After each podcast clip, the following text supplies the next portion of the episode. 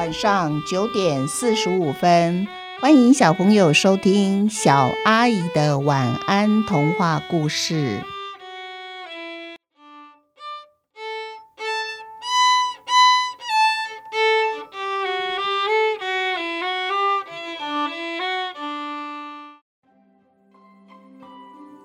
小朋友，大家好！接下来这个系列是猫系列。猫系列呢是以猫为主角的故事，总共有三个。那我们第一个故事叫《三只脚的流浪猫》，这是一个真人真事改编的哦。很高兴今天请到故事中的大姐姐亲自来念这个当年发生在她身上的故事哦。现在我们就请这个大姐姐来念她自己的故事。三只脚的流浪猫，小花猫永远不会忘记那天发生的事情。小花猫的妈妈是一只流浪猫，爸爸也是一只流浪猫。小花猫出生注定就是一只流浪猫，它的哥哥也是。那一天，它和哥哥沿路找吃的，他们已经饿了好多天，只是抢不过其他流浪猫，通常只有闻香流口水的份儿。路上的行人有时还会用嫌恶的口气赶他们走，所以当小花猫似乎闻到又香又酥的炸鱼的味道的时候，它就急着往香味的方向走。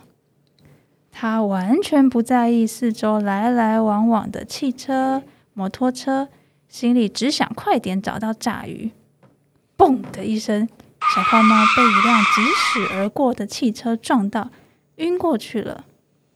醒来的时候，小花猫躺在医院里。它听到医生说话：“左后脚伤得太严重，必须截肢，否则有生命危险。”小花猫只剩下三只脚，它得重新练习走路。一个月以后，小花猫伤口痊愈。救它的大姐姐对它说：“小花呀，我要放你回家，住在外面。”因为我们家没有办法养猫，那我有请医生帮你结扎了，以后你都不会成为流浪猫妈妈，也不会生一群流浪小猫。只是现在你只剩下三只脚，找食物可能有点困难。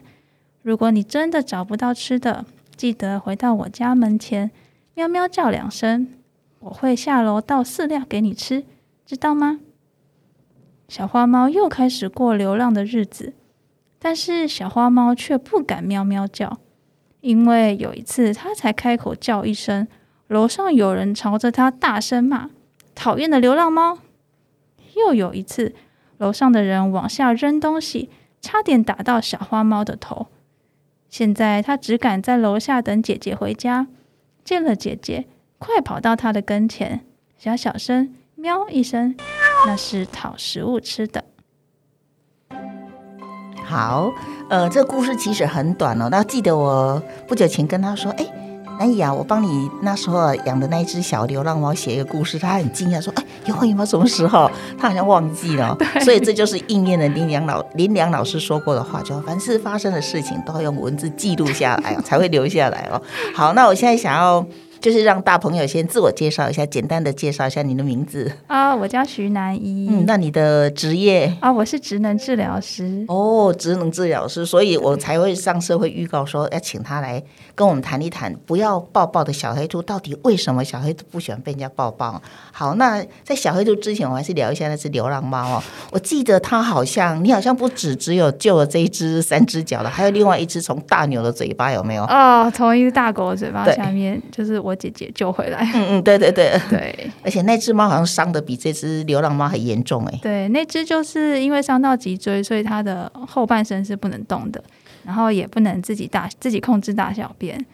那那只就养在家里了啊！对对，因为它好像我记得你好像还帮它做了两个轮子当它的后脚。我觉得南也很厉害哦，说很巧，而且还会发明这种两个轮子，让它这样子猫可以跑来跑去哦。那我还记得那一只三只脚那只小猫啊，那时候我妈妈就是南姨的外婆都会说哦，那只猫哦只有认识我们南姨而已，我们它都不认识我们。所以啊，我妈妈有时候很好心的，也想说她去楼下喂喂它，结果它总会呼叫，那只小猫都不会出现。是对对对，所以那时候那时候外婆就会说哈，它只认识南姨啊，其他人叫它不会出来。对我们回家的时候，它就会从一楼的那个。没有人住的房子的铁门跳出来，然后开始喵喵大叫，喵喵喵，然后我们就 赶快喂它东西吃。这样，我记得那时候你们那罐头或是猫饲料好，像放在信箱里面，对不对？对，因为有时候我们会想要假装自己也是很好心的人，就从你们家信箱，然后拿着猫饲料，然后假装要不是假装真的要喂它，可是没有喂成功过。后来我们就放弃了，我们真的是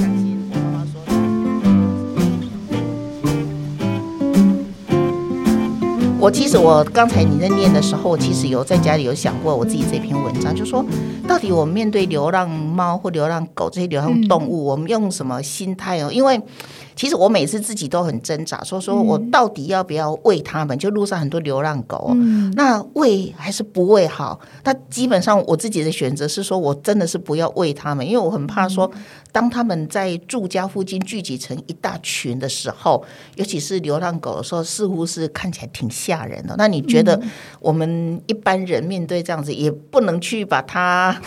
也也不敢做，他说真的啦哈。那你说叫什么捕狗大队来，这我们也做不到啊。那我们到底该怎么样？通常会联系一些民间单位，嗯嗯嗯，什么救生协会啊，然后网络上有一些很热心会抓起来结扎，嗯，在收容或是收养的，我们会联系那一类的啊，或者是说像你当年做的一样，就是其实再把它结扎之后放回。对，外面让它继续在，因为有些猫狗其实它流浪习惯以后也不习惯被人养在家里，对不对？没错，因为其实那那个那只猫，我们带它去手术完以后，它有一阵子是住在我们家的楼上，没错。嗯嗯嗯。可是它一切就都好了以后，它没有很喜欢被。就是待在一个地方，所以才把它放回去。不喜欢居家生活，对对，喜欢流浪的日子。对，没想到 也有有猫跟狗，他们真的喜欢做做过流浪的日子。好，那那反正有接上。好，那我们就再回到那个不要抱抱的小黑球，这就是你非常就是属于你自己的专业部分。那我想要知道哈，就是那个。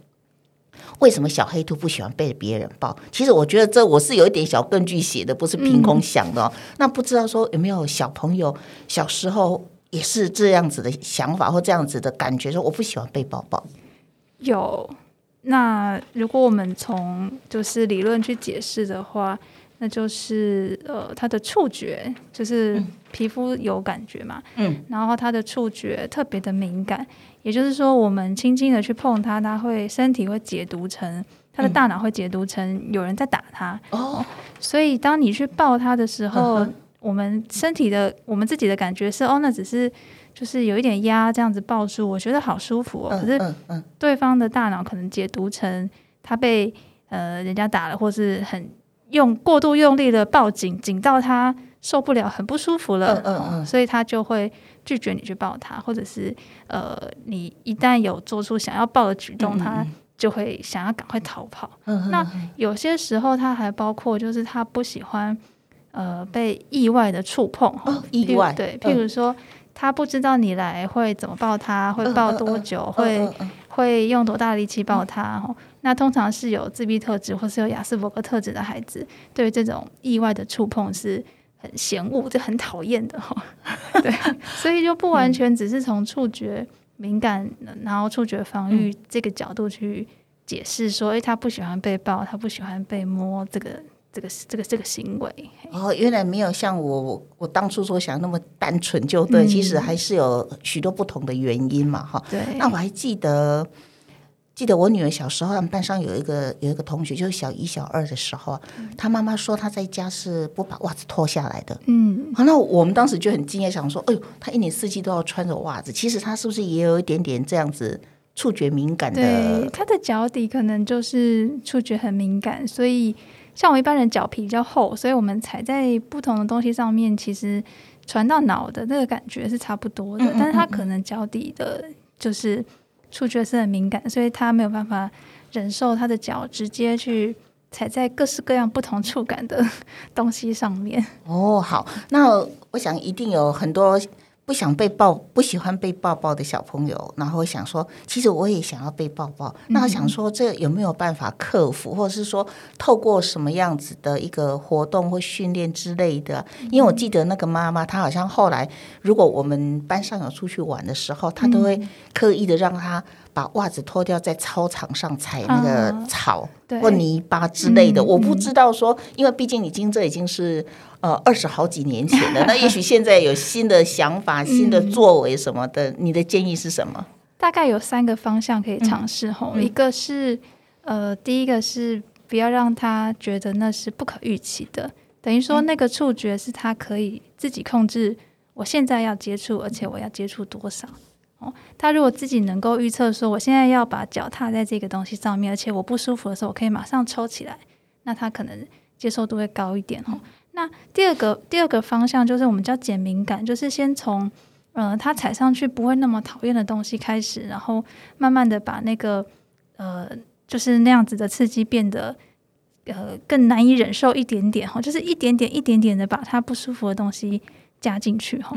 那第三种就是把这个感觉跟好的东西连在一起哈，比如说你呃每次你只要去让你的皮肤去接触那个不舒服的东西以后。很快的，马上哎，你可以得到一颗糖哈，或者是妈妈会说你好棒哈，或者是会带你出去玩哈，这种好让他把这个感受在大脑里面跟好的后果连接在一起，那这样子的话也有可能可以改善他就是对于这个。接触这些触觉，那种很厌恶、很讨厌的那种心情。哦，果然是，果然是老师讲的都不一样。我我想那个妈妈当时应该也没想那么多，因为我记得她好像就是到操场就说：“哦，脱掉，哦，踩上去，踩上去去跑。”好像没有这么多步骤，循序渐进哦。其实还是要慢慢来，效果是最好，对不对？对。太急促，其实会有时候说不定会得到反效果。哦好，那我们非常谢谢徐南一徐老师哈，来帮我们把上一个故事不要抱抱的小孩。开出的一些疑团，然后帮我们做一个解开，然后也顺便帮我们讲到有关于流浪猫跟流浪狗，其实也可以有哪样子的方法来面对它跟作为哈。好，那非常的谢谢，谢谢。好，今天的故事我们就说到这边哦。祝小朋友有一个甜蜜的梦，晚安。